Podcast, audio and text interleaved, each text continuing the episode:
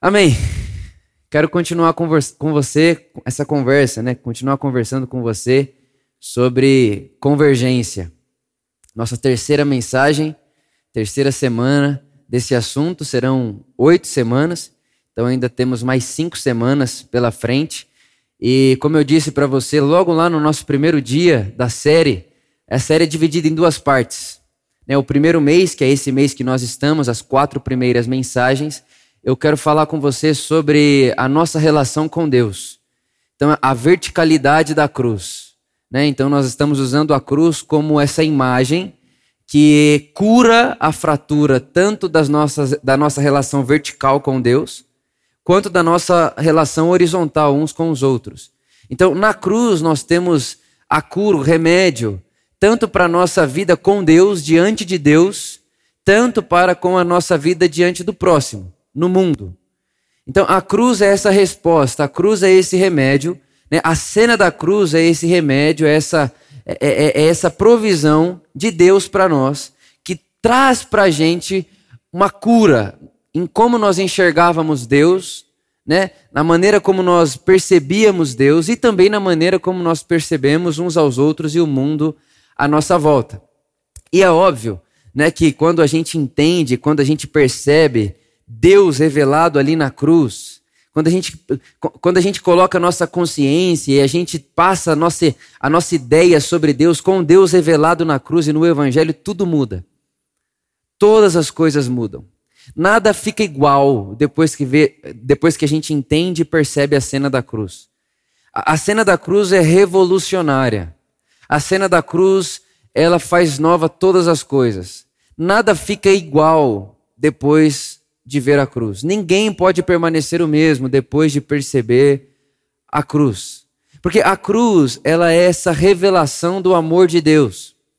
A cruz, ela é a revelação, o grito de Deus para a humanidade de amor e graça. A cruz é Deus contando para o mundo, é Deus provando para o mundo o seu amor gratuito. A cruz é esse símbolo. A cruz é Deus provando amor, a cruz é Deus provando graça, a cruz é a maneira de Deus se revelar. A cruz é o jeito de Deus de redimir todas as coisas. Então a cruz é esse símbolo que, que traz essa consciência para nós desse Deus que não usurpou ser Deus, algo ao qual devesse apegar, mas toma forma humana e, como humana, morre do jeito que morreu por amor, por graça por livre e espontânea vontade. Ninguém matou a Deus, ninguém matou Jesus. Ele diz: Fui eu que me entreguei. A cruz é essa cena. A cruz é tudo isso. Agora eu quero ler com você hoje 1 Pedro, capítulo 1. 1 Pedro, Pedro, capítulo 1, versículo 18.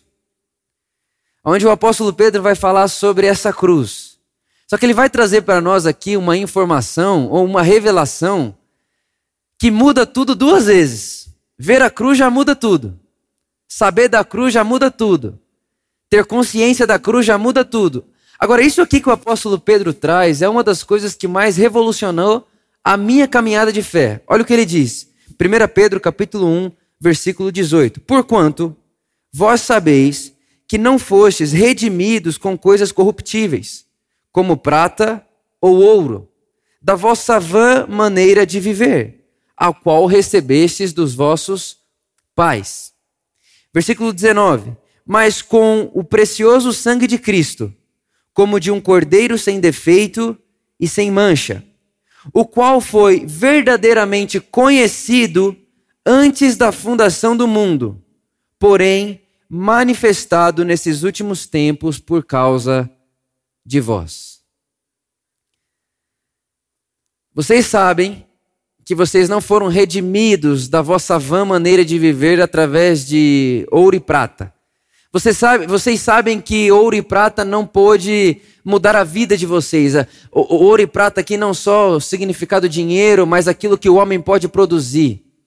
Vocês sabem que aquilo que vocês podem produzir, aquilo que vocês podiam produzir, aquilo que vocês ainda podem produzir, não livra vocês de uma vã maneira de viver. Não livra.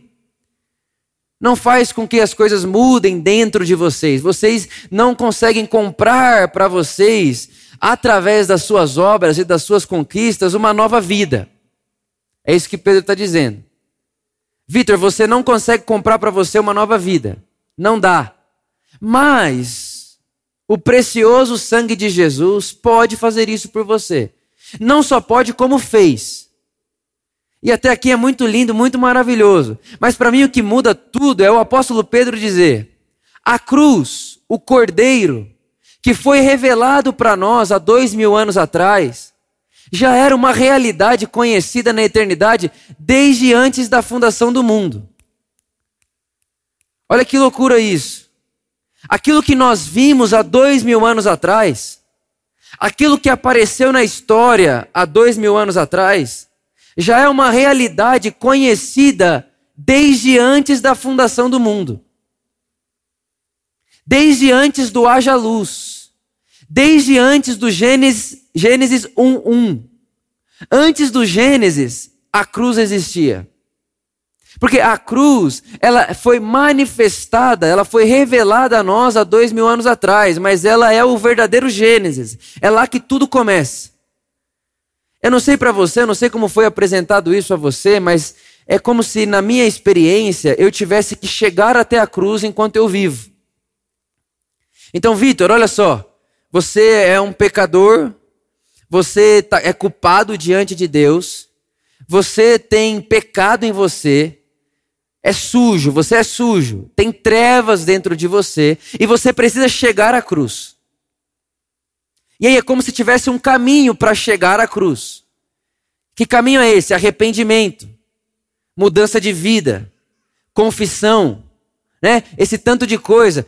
Você precisa de um caminho, tem um caminho que você trilha, Vitor, para chegar à cruz. Para você chegar lá, existe um caminho.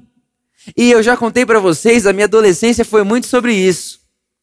Eu vivi muito nesse lugar, querendo chegar lá, lá onde? Na cruz. Chegar lá onde? Lá onde Deus deseja que eu chegue. Chegar lá onde? Chegar lá onde Deus me ama, me aceita e me acolhe. E tem muitas pessoas que vivem esse tipo de vida até hoje. Eu estou vivendo uma vida para fazer um caminho a chegar aonde Deus quer que eu chegue, e lá onde Deus quer que eu chegue é o lugar onde eu me sinto amado, acolhido, recebido, abençoado e abraçado. Então é, é como se nós estamos aqui, a gente precisa chegar lá, e para chegar lá tem um caminho. Para chegar lá tem um, uma trilha, tem um atalho. Não sei se você já passou por isso. Eu já me vi assim várias vezes. Agora é muito interessante que quando eu entendo que o apóstolo Pedro está dizendo, Vitor, a cruz não é uma, um ato ou não é um momento que acontece no meio da história.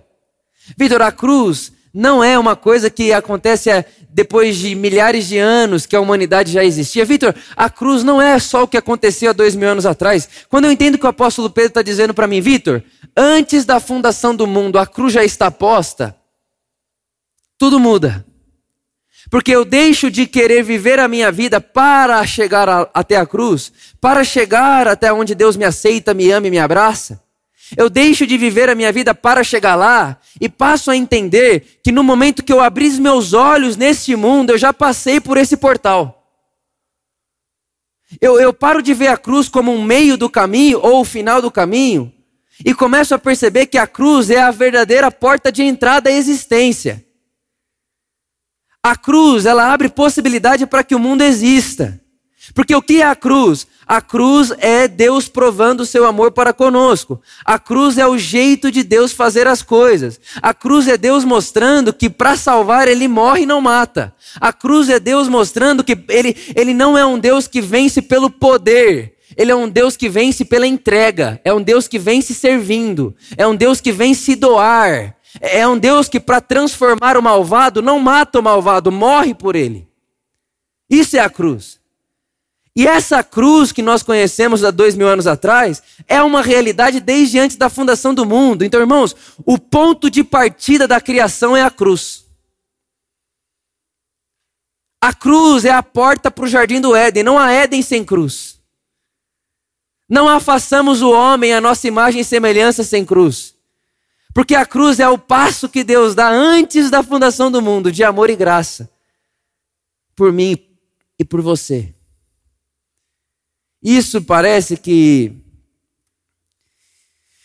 é uma informação ou mais uma informação, mas na verdade isso muda todas as coisas. Muda a forma como nós nos posicionamos e enxergamos a Deus.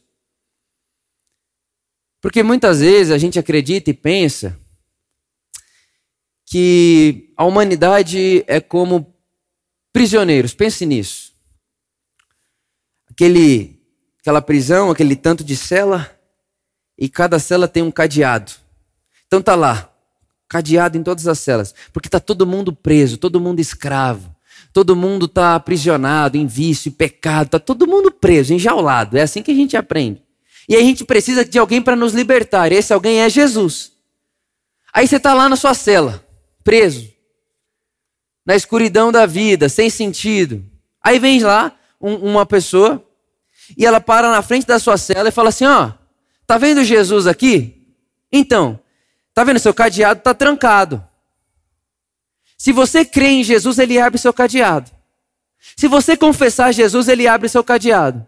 Se você se arrepender, ele abre seu cadeado. Aí a pessoa está lá dentro. E a pessoa está sem condição de pensar, a pessoa está a pessoa tá sem condição de saber que se crê, se não crê, se quer acreditar, se não quer. Ela está presa. Ela está presa. Ela está destinada a morrer ali. E a gente está ali fora. E aí, você quer ou não quer Jesus? Se você quiser, ele abre isso aqui, senão você fica aí o resto da sua vida. Aí a gente olha, Jesus, Jesus, Jesus demorou demais, vamos para outra. E vamos para outra. Aí o outro está fechado também. E aí, você quer Jesus? Quer. Então, se você quer Jesus, aí Jesus vai e abre a porta, abre a, o cadeado. Então, as pessoas que querem Jesus têm um cadeado aberto. As pessoas que não querem Jesus ficam com o cadeado fechado. Eu não sei se foi assim que você aprendeu a ler, mas era assim que eu lia a vida. Quem quer Jesus, o cadeado abre. Quem não quer Jesus, o cadeado fica fechado. Mas quando eu entendo que há uma cruz que antecede a criação, eu não vou chegar nessa prisão dizendo, você quer Jesus? Porque se você quiser, ele abre o cadeado. Pelo contrário, eu vou dizer, ei, você está aí dentro porque você quer, porque o seu cadeado já está aberto. Você já está em liberdade. É isso que o apóstolo Paulo vai dizer em Coríntios. Deus estava em Cristo reconciliando o mundo. Irmãos, ele não vai reconciliar. Ele estava em Cristo reconciliando e deu certo, porque Jesus ressuscitou. E aí o apóstolo Paulo vai dizer: "E quando ele ressuscita, ele faz de mim, de você, ministros da reconciliação". Ou seja, a gente, nós somos essas pessoas que vão pelo mundo dizendo: "Ei, você está vivendo como preso, mas seu cadeado foi aberto faz tempo. Você está vivendo aí dentro, mas isso já foi, já foi resolvido faz tempo. Você está aí nessa prisão de inferioridade, de rejeição, se sentindo mal amado, se sentindo culpado. Faz tempo que Jesus resolveu isso por você. Porque sabe, irmãos, essa questão de culpa já nos acompanha há muito tempo. Isso não é questão de fé e religião. Todo ser humano sabe o que é sentir-se culpado. Quando Adão, ali no Éden, representando a humanidade, ele peca, né? Adão ali, homem e mulher, ele tem vergonha, ele tem medo e ele se esconde vergonha, medo e fuga. Quem tem culpa, quem se sente culpado, se esconde. Quem se sente culpado tem medo. Quem se sente culpado tem vergonha. A culpa é essa somatória de vergonha, de medo, de fuga. E todos nós sabemos o que é isso. Todos nós sabemos o que é se sentir culpado. Todos nós sabemos o que é se sentir em dívida. Ou só eu que tem dia que eu olho e falo, gente, eu estou me sentindo. Deus me ama mesmo? Será que Deus, será que Deus me ama desse jeito mesmo? Eu não sei você, mas tem hora que eu me vejo pensando certas coisas e passando certas coisas pela minha cabeça e falo, gente, Deus você me ama mesmo, porque olha só isso. E aí você se sente culpado e aquele sentimento de culpa tenta voltar para dentro de você.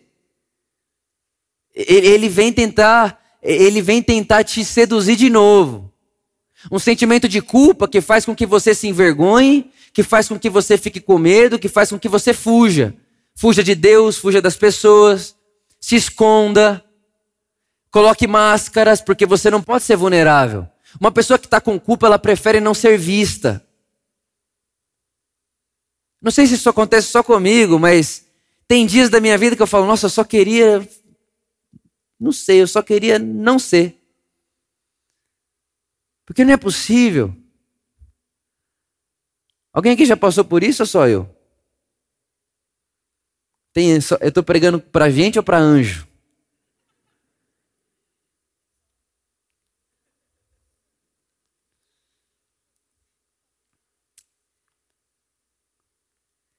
Tem dias que esse, essa sensação de culpa, de medo, de fuga, de vergonha, ela permeia a gente. E ela aparece dentro da gente. E eu vim contar para você hoje que isso não vai mudar. Pelo menos não por enquanto. Eu queria muito dizer para você que quando você entende que a cruz é o portal de entrada para a vida, né? Eu queria muito dizer para você que quando a gente entende a cruz, a gente passa por esse portal, a gente entra no jardim, o jardim do Éden, né? E lá dentro, eu queria muito dizer para você que aqui dentro Aqui dentro, estou dizendo, depois de ter a consciência do amor de Deus, da graça de Deus, do perdão de Deus, que Deus provou seu amor por nós, que sou amado, aceito, escolhido. Eu queria muito dizer para você que aqui dentro, nesse lugar e nessa consciência, você nunca mais fosse se sentir culpado. Eu queria muito dizer para você que você nunca mais vai se sentir com medo. Eu queria muito dizer para você que você nunca mais vai se sentir envergonhado. Eu queria muito, mas não dá, não posso. Não dá para dizer isso, porque não é verdade. E o apóstolo João sabe que não é verdade. Olha só o que o apóstolo João diz no capítulo 3, 1 João, capítulo 3, versículo 19. E nisto sabemos que somos da verdade e asseguramos o nosso coração diante dele. Porque se o nosso coração nos condena, Deus é maior do que o nosso coração e conhece todas as coisas. Irmãos, vou te contar uma coisa, uma novidade. Vai ter dia que seu coração vai te condenar. Vai ter dia que seu coração vai. Você vai acordar, você não fez nada, você acordou, mas você acordou pesado. Acontece só comigo ou não? Você não fez nada, você fala, gente, o que, que eu fiz? Eu pequei dormindo? O que, que eu fiz? Eu acordei estranho. É tipo assim, você olha no espelho e você fala: Caraca, ontem eu falei que você era amado por Deus, hoje eu já não sei. E não mudou, você não fez nada, não aconteceu nada, é só você. É seu coração te condenando. É o apóstolo Paulo. Presta atenção nisso, pelo amor de Jesus. O apóstolo Paulo, 1 Coríntios capítulo, perdão, 2 Coríntios capítulo 12. O Paulo, ele diz assim, olha, tem um espinho na minha carne. E eu já pedi para Deus tirar ele de mim três vezes. Quem aqui já pediu para Deus tirar uma coisa da sua vida mais de três vezes? Mais, né? Então a partir de hoje não vai pedir mais, amém. Eu já pedi para Deus tirar isso de mim três vezes. Por três vezes eu roguei. Meu irmão, é Paulo que está dizendo. Eu roguei ao Deus para tirar isso de mim três vezes. E ele não tirou. E ele não tirou. Eu li esses dias atrás uma tirinha. Sabe essas tirinhas de gibi? E era uma senhora conversando com Deus, Tiago. A, senhora a senhorinha chega em Deus e fala: Deus, você não poderia ter mudado essa situação? Aí Deus diz: Não. Aí ela falou: Ué, mas se você é Deus e eu não posso ter do seu poder, o que, que eu posso ter de você? Aí Deus disse para ela: abraço, companhia e amor. Deus, se você é Deus, eu não posso ter seu poder. É. Você é Deus e você não pode pôr sua mão forte e mudar as coisas. É. Paulo orando, Deus, tira de mim esse espinho. Aí você fala, Vitor, mas Deus tem poder para tirar o espinho de Paulo. Tem, lógico que ele tem. Ele é todo poderoso, ele pode todas as coisas, mas quem ama podendo tudo, pode menos. Ele podia ir lá e fazer assim, ó, tuf, na espinha de Paulo ela sumia. Mas ele está dizendo, Paulo, não vou fazer isso. Por que não, Deus? Porque a minha graça te basta.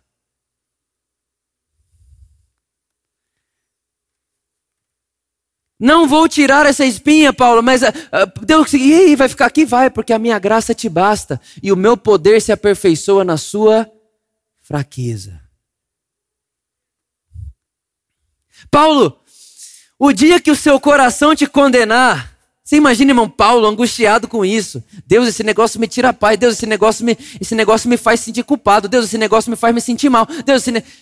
E Deus olhando para ele fala: Não vou tirar. Deus, mas você pode, posso, mas não vou. Deus, se você pode, mas não vai, o que, que eu posso esperar de você então no momento onde essa espinha dói? Deus vai dizer: abraço, acolhimento, amor e graça. Isso não vai faltar. Isso nunca vai faltar. Abraço, acolhimento, amor e graça. Isso não falta. Isso não vai faltar. Tá bom, Vitor, o que você está querendo dizer com isso? Estou dizendo, irmão, que tem coisa na sua vida e na minha vida que não vai mudar. Por exemplo, aquilo que você fez e que você lembra, não vai mudar. Um adultério não vai mudar, não vai, a história não volta. Uma morte não vai mudar, a história não volta. Alguma coisa que você fez por alguém, alguém fez por você, não vai mudar, isso não volta atrás, o tempo não volta, irmãos. Ah, Vitor, mas Deus não podia fazer um milagre, eu esquecer. Não vai fazer. Não vai. Não vai. Tá, mas se ele não vai fazer, o que, que ele faz então? Ele não deixa faltar abraço, acolhimento, amor e graça.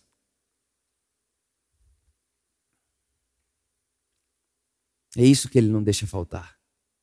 Porque na cruz, não é a revelação de um Deus que tem poder para mudar o mundo assim e fez assim. Não. A cruz é a revelação de um Deus que, para redimir a história, ele deixa de. Ele, ele se esvazia de Deus e, como homem, morre como morreu.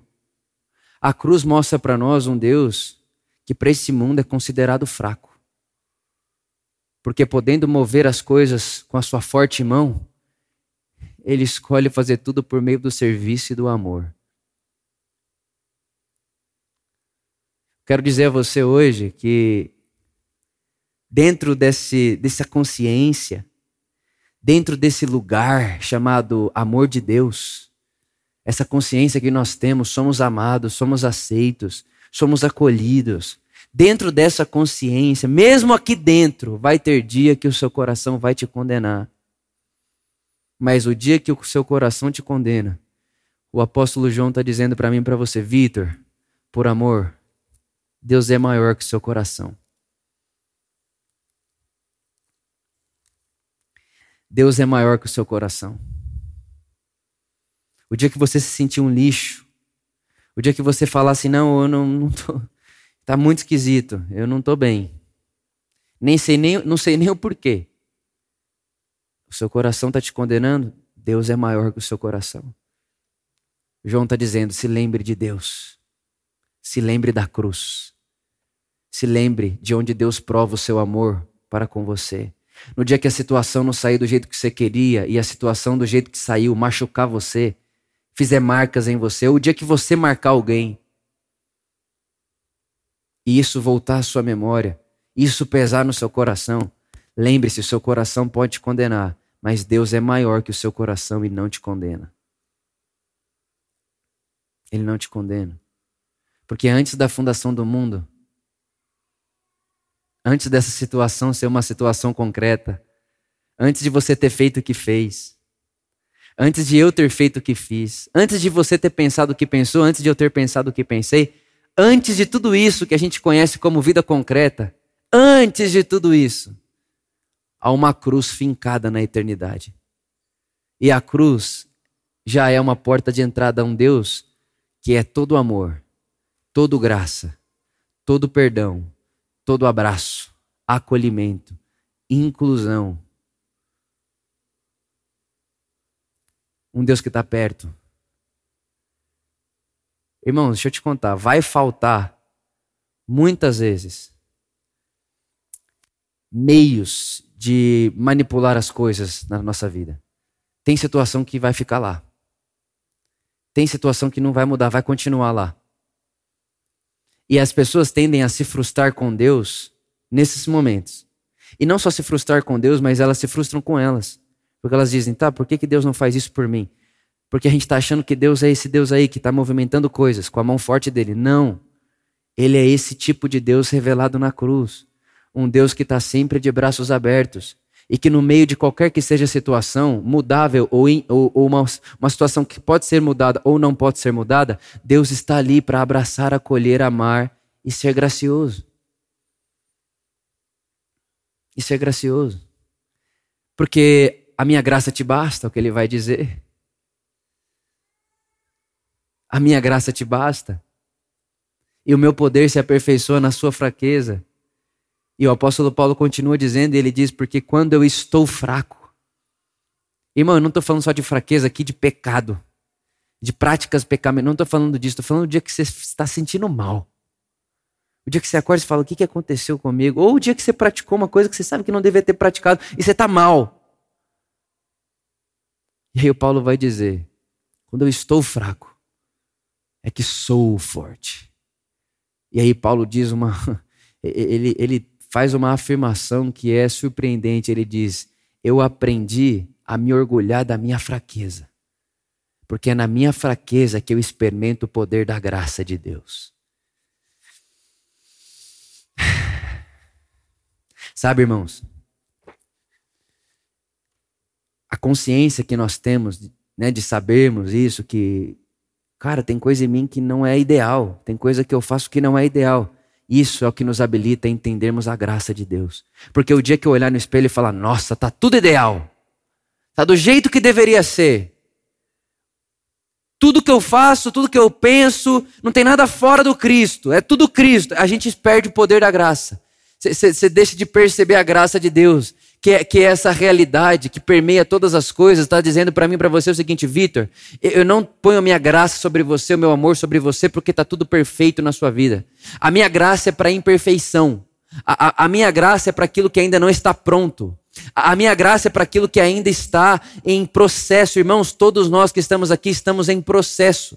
Processo de cristificação, processo de nos tornarmos como Jesus é. Nós estamos em processo. Há imperfeições em nós. Só que isso que é o escândalo da pregação do Evangelho. Deus não deixa de te amar na sua imperfeição. A sua imperfeição não expele Deus de você. Pelo contrário, Deus é um Deus tão gracioso que a sua imperfeição e o seu erro, para ele é uma matéria-prima de contar para você o que para ele é tão caro: graça, perdão incondicional, amor incondicional, vida incondicional, uma realidade que supera os, as condições, o que é condicional, aquilo que merece e não merece, que vai para além, que dá um salto para fora disso tudo. Graça de Deus. Graça de Deus. E para esse lugar todas as coisas estão convergindo. Porque a lógica do mérito, a lógica do condicional não faz parte da mente de Deus.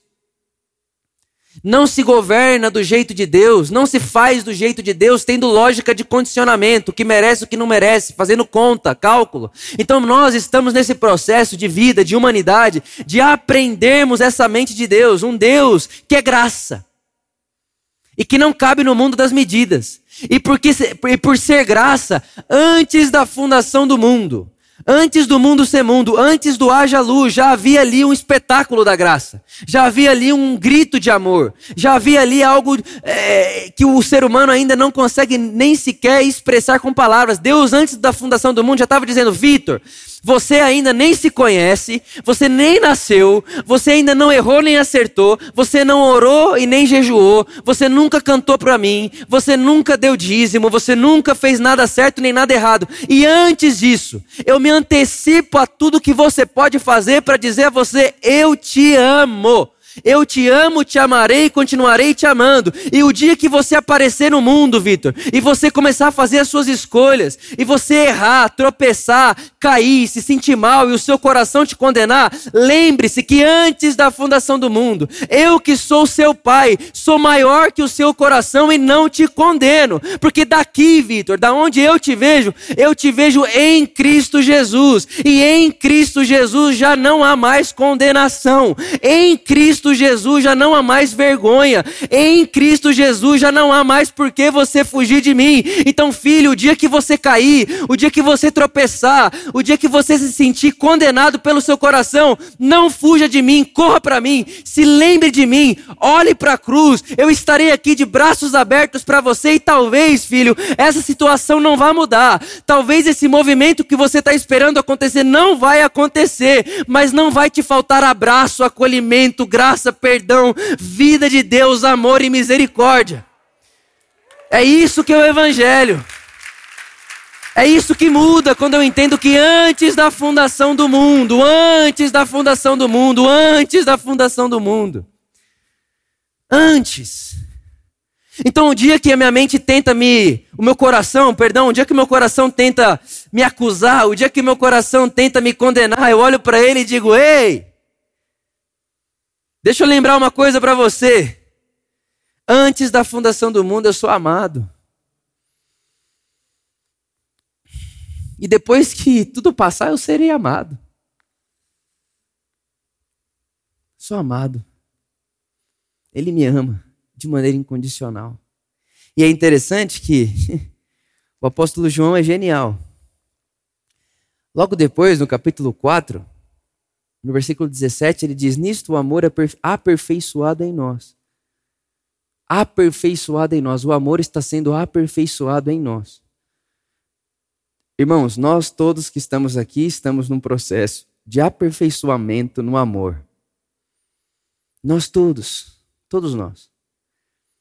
Todos nós estamos nesse processo, todos nós estamos nesse caminho de sermos aperfeiçoados no amor.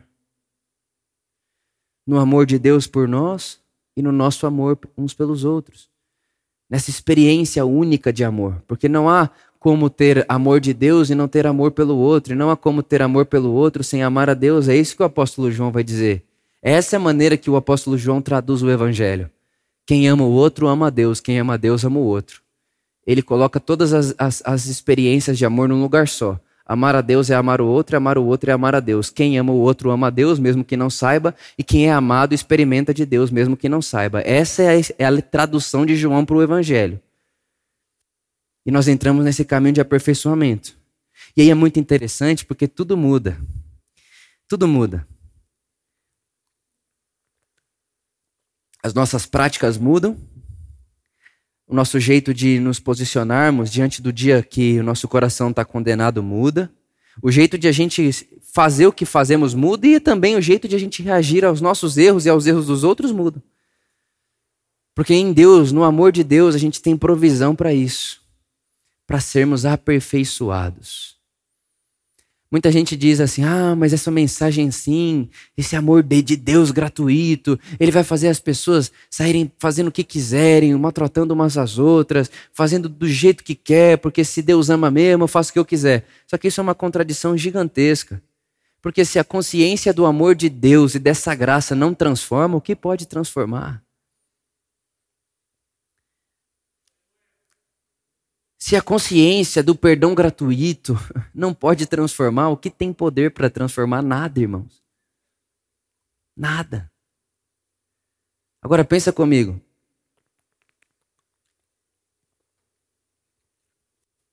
Você tem uma fazenda gigantesca.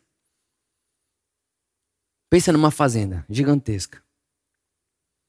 E aí o dono dessa fazenda, ele tem filhos. E ele olha para os filhos e diz assim, e diz para os filhos: "Filhos, é o seguinte, tudo isso aqui é de vocês. Fica à vontade. Divirta-se, brinque, coma essas frutas, faça tudo. Aí esse dono da fazenda pega uma frutinha vermelha na mão e fala assim: "Tá vendo essa frutinha aqui, ó? Essa frutinha está espalhada por toda parte aqui na nossa fazenda. Só que ela faz mal. Ela mata. ela não é boa. Ela mata. Então dessa aqui não coma, tá bom? Só dessa. Mas das outras, coma livremente. Divirta-se livremente. E aí os filhos vão brincar. Aí um dia tá lá os filhos brincando, todo mundo brincando, brincando, brincando, brincando, brincando. Aí chega um amiguinho do um, um amiguinho do, do, dos filhos do dono da fazenda e fala assim: Por que, que vocês não comem essa frutinha vermelha aqui? Aí o menino, filho do dono, diz: Porque meu pai falou para não comer. Falou que essa daí não faz bem, não. Aí o menininho olha e fala: Não, moço, seu pai não sabe de nada. Sabe por que, que seu pai falou para vocês não comerem essa fruta? Porque é a mais gostosa que tem. E ele está querendo que fique só para ele. Ele quer que sobre todas as frutinhas vermelhas só para ele comer, porque essa é a mais gostosa. Você deveria comer. Seu pai está falando para você não comer para sobrar mais. E aí o filho ouve aquilo, olha para o amiguinho, olha para a fruta. E a fruta vermelhinha, assim, sabe, chamativa, dá vontade de comer. Aí ele pega a fruta e morde um pedaço. Quando ele morde um pedaço, ele fala: Uai, meu pai falou que fazia mal, mas não está fazendo, não, está gostoso. E ele morde mais um pedacinho.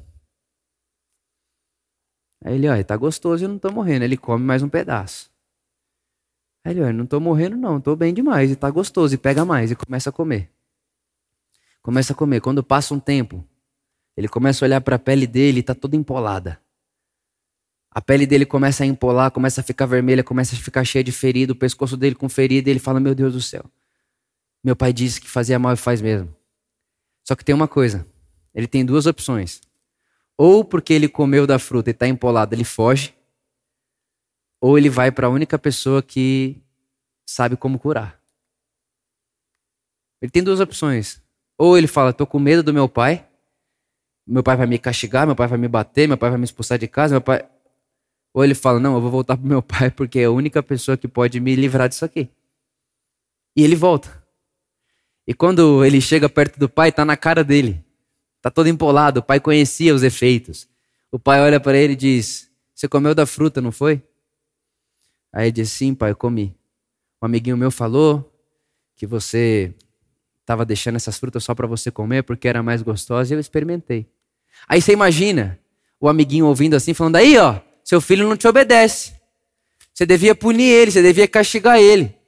Você devia mandar ele embora, você devia pôr ele de castigo. Aí o pai olha para esse amiguinho e diz: Mas o castigo já está nele, olha aí. Não fui eu que dei o castigo para ele. O castigo é isso aí que ele está vivendo. Ele está todo empolado, ele está todo cheio de ferida, está todo coçando. Isso já é o castigo. Eu não vou favorecer mais castigo, pelo contrário, eu sou o que cura. E aí ele vai dar o remédio para o menino, quando o menino está curado, ele fala: Filho, você entendeu? Por que, que eu falei para você não comer a frutinha vermelha? Entendi, pai. Então volte a brincar. Irmãos, essa é a experiência do Evangelho. Essa é a experiência do Evangelho. Tem uma frutinha vermelha que parece boa aos olhos. Pecado. E pecado, irmão, não é só coisa feia. Tem pecado que é bonito. Tem um monte de pecado que é bonito que parece bom. Quando você dá a primeira mordidinha, parece gostoso.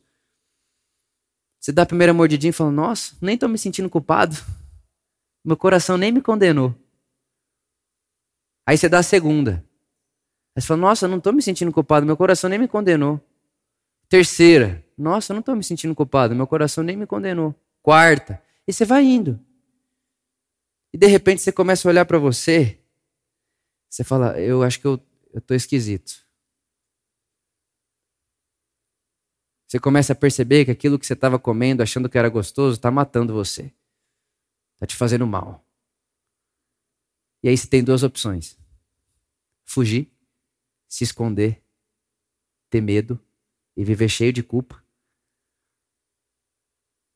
ou ir para o Pai. E quando você vai para o Pai, você percebe que nenhum momento, quando, quando Jesus, quando Deus, toda vez que Deus fala não faça isso, não é proibitivo, é proteção. Deus não proíbe ninguém de nada, é por isso que tudo me é lícito. Agora, toda vez que Jesus fala não faça isso, é porque ele está dizendo isso te mata. Isso faz mal para você. Mas mesmo que você comer, não te expulsarei de casa.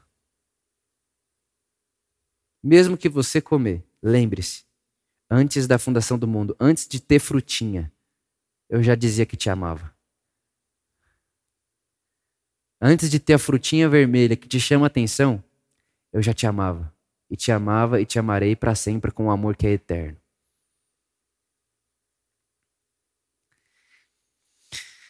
Irmão, meu apelo a você hoje, a minha intenção com esse anúncio, é que você entre e passe com, essa, com a sua consciência por esse portal que é a cruz. Esse portal que é a cruz, e quando você passa nele, a cruz te põe dentro de um jardim, de uma fazenda, cheia de frutos. E nesses frutos, tem frutos ali que nos curam. Curam a nossa rejeição, curam a nossa inferioridade, curam a nossa nosso desejo de aceitação, cura o nosso amor pelo dinheiro, cura, cura o nosso amor pelo poder. Ali dentro tem fruta que cura tudo isso. Mas Deus, o Pai, não tirou de lá as frutinhas vermelhas, porque a frutinha vermelha é o que te faz livre. Você não poderia dizer que é livre se não tivesse uma frutinha vermelha lá. Ela está lá. Se não há frutinha vermelha, então não somos livres. Só podemos fazer isso aqui. Ah, se só assim, irmãos, não há liberdade. Tudo que você pode. Então não há liberdade, porque para ter liberdade tem que ter sim e não. Porque não dá para escolher um caminho que é só sim. Para ser livre, para eu ser livre, Deus tem que ter, Deus precisa necessariamente colocar diante de mim dois caminhos para que eu escolha qual que eu quero seguir. Então, dentro do jardim, para além da porta da cruz, existe liberdade, caminhos, possibilidades. E o amor de Deus é incondicional e não muda por mim nem por você, mas Ele te ama tanto que Ele está dizendo a você o seguinte, a mim o seguinte: ande pelo caminho do amor Ande pelo caminho da justiça, ande pelo caminho da misericórdia, da graça. Ande, ande pelo caminho da justiça. Ande pelo caminho da generosidade, porque as outras coisas matam, empolam, faz mal. É uma consciência de que tudo que eu faço ou deixo de fazer, não faço porque tenho medo de Deus, culpa diante de Deus, sou, me sinto rejeitado. Não. Tudo que faço e deixo de fazer é porque passei pelo portal do amor incondicional. Isso é ser maduro. Maturidade é saber que eu posso escolher e, independente do que eu escolha, nada muda em relação à aceitação, à graça e o amor de Deus por mim.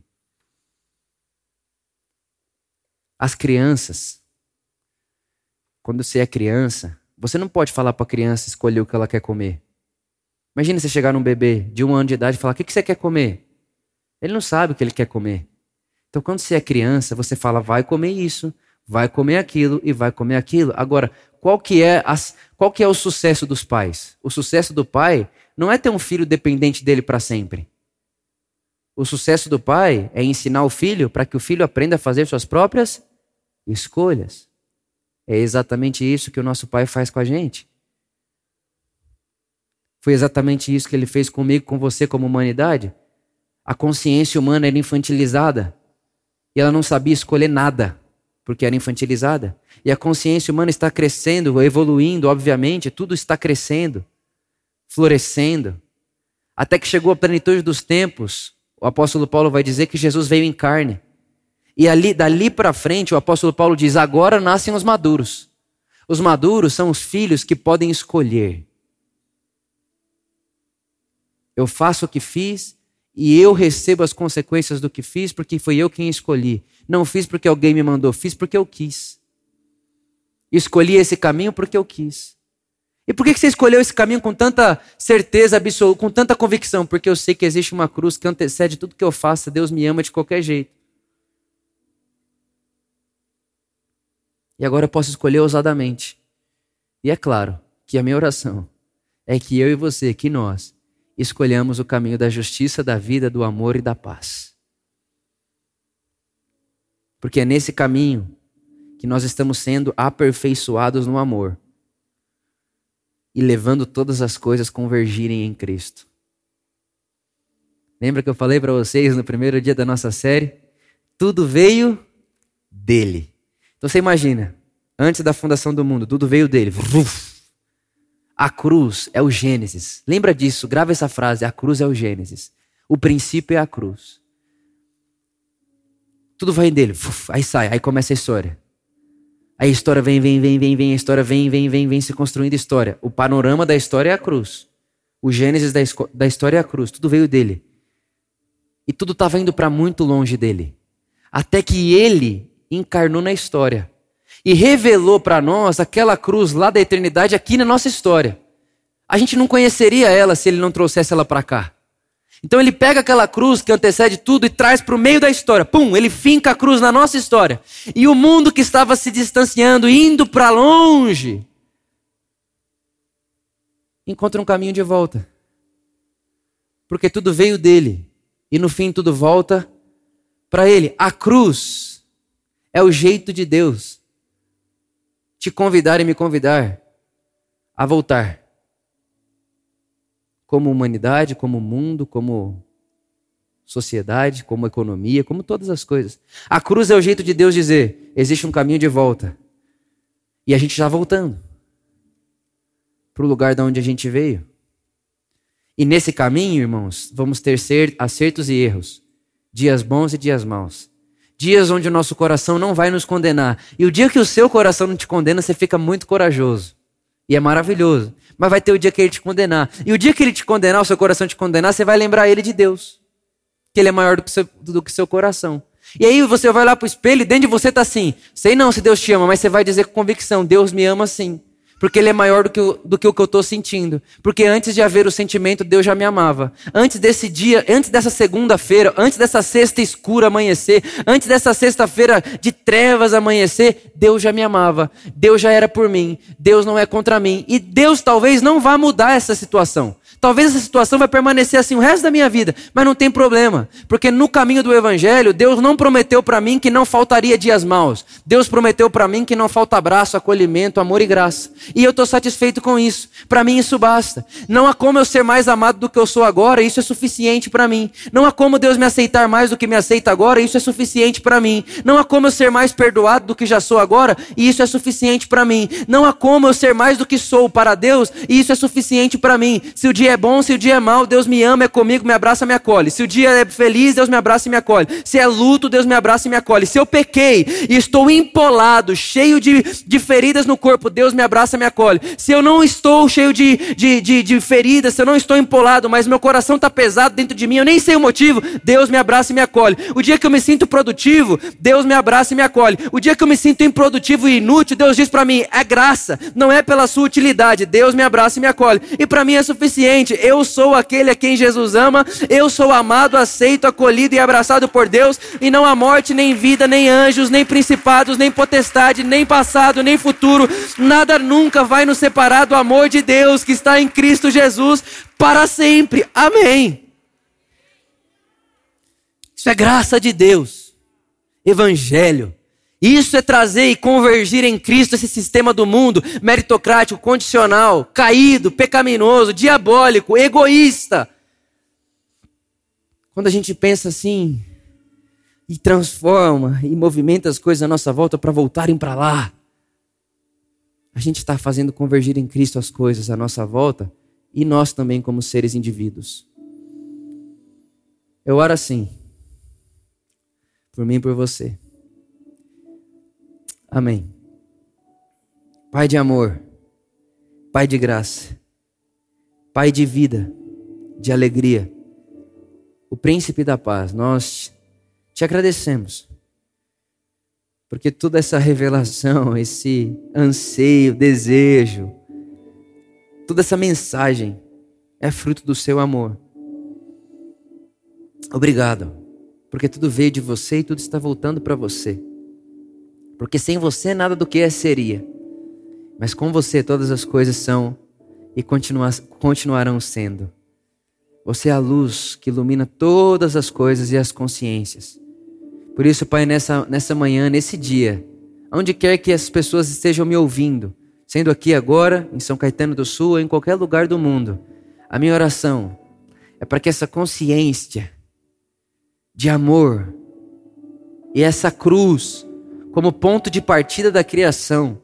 Esse, esse grito que antecede, que dá, que, que, que se antecipa a nossa queda, um perdão que antecipa a queda, liberdade que antecipa a prisão. amor que antecipa a rejeição.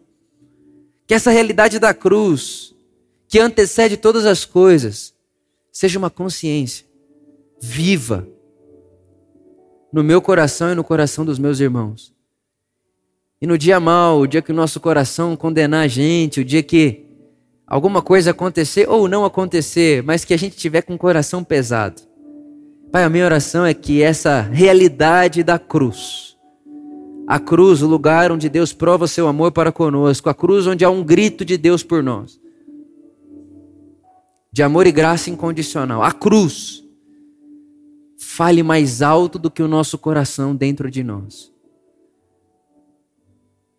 Para que na vida e no mundo nos posicionemos todos os dias, independente se é um dia de escuridão, de luz, de beleza ou de fratura. Nos posicionemos com a consciência de que sou amado e que não há como ser mais amado do que sou agora, e isso basta. Não há como ser mais aceito do que sou, somos agora, e isso basta. Não há como sermos mais para você do que somos agora, e isso basta. Te agradecemos, te celebramos. Amém.